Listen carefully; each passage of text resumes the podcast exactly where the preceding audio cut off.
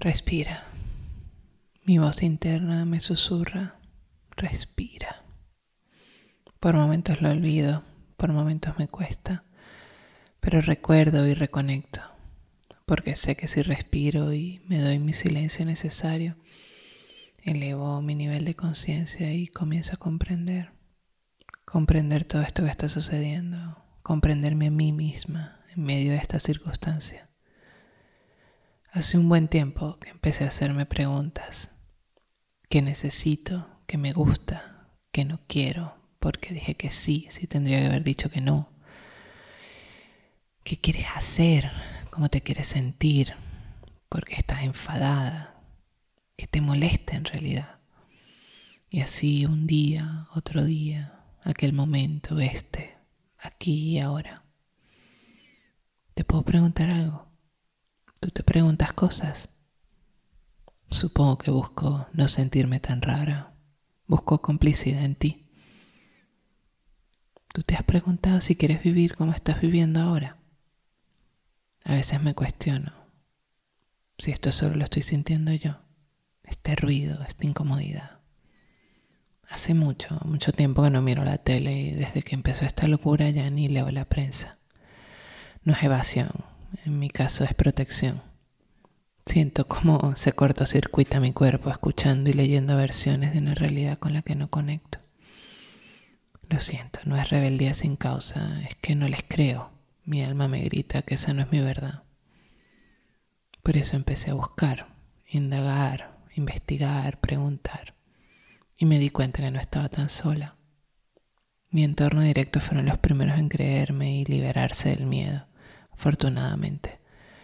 Pero me di cuenta que muchos más encontraban incoherente lo que nos están contando. Es que en realidad puede haber algo más peligroso para nuestro bienestar que dejar de abrazarnos, besarnos, acompañarnos, que le estamos enseñando a nuestros hijos a vigilarse unos a otros para que ninguno se salte la norma. ¿En qué nos quieren convertir? ¿En espías en masa?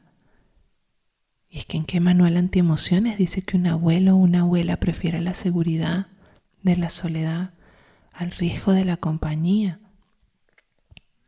¿Cómo es que la naturaleza dejó de ser el mejor refugio? Ese mar y esa montaña que nos ha inmunizado toda la vida. Y si es cierto que mueren personas, claro que mueren personas, siempre han muerto.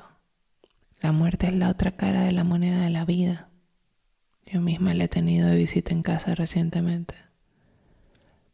Hemos vivido rodeados de riesgos. Por cierto, la mayoría mucho peores que este que estamos expuestos ahora. Nada puede justificar que dejemos de vivir. Nada puede ser más importante que amarnos. Cuidarnos significa darnos, no quitarnos. ¿Ves la diferencia? Quizás ahora que me estás escuchando también tú logres liberarte del miedo que han logrado inyectarle en vena a tanta, tanta gente. ¿Tú sabías que el miedo ha sido el arma más poderosa para dominar masivamente las civilizaciones por los siglos de los siglos? Yo no quiero que me creas.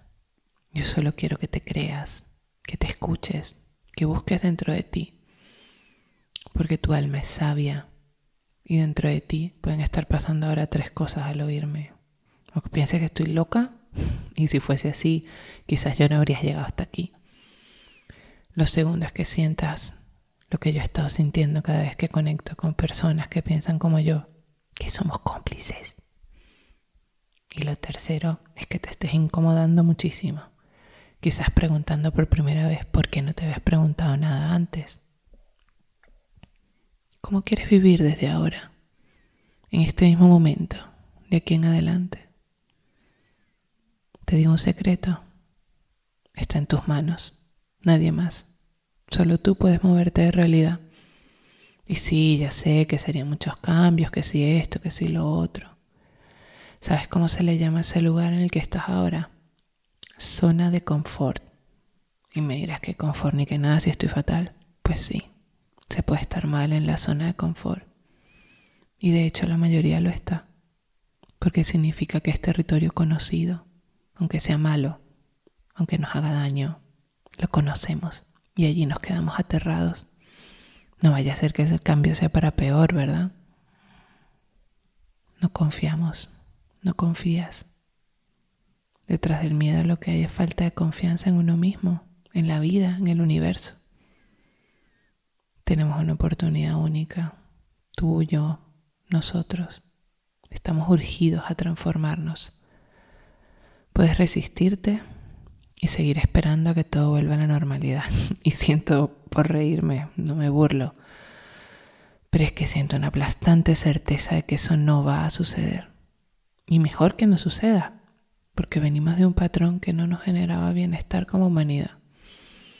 Nos merecemos evolucionar y es el momento. No son tiempos para la conformidad, no son tiempos para la flojera, la desidia, para dejar para después. Son tiempos para accionar, para tomar las riendas de nuestra vida, para abrir los ojos, para conectar con nuestro poder esencial. Somos mucho más que esta experiencia que parece tan absurda y a la vez está siendo tan transformadora. Somos mucho más. Y no te pido que me creas. Créete. No te pido que me escuches. Escúchate.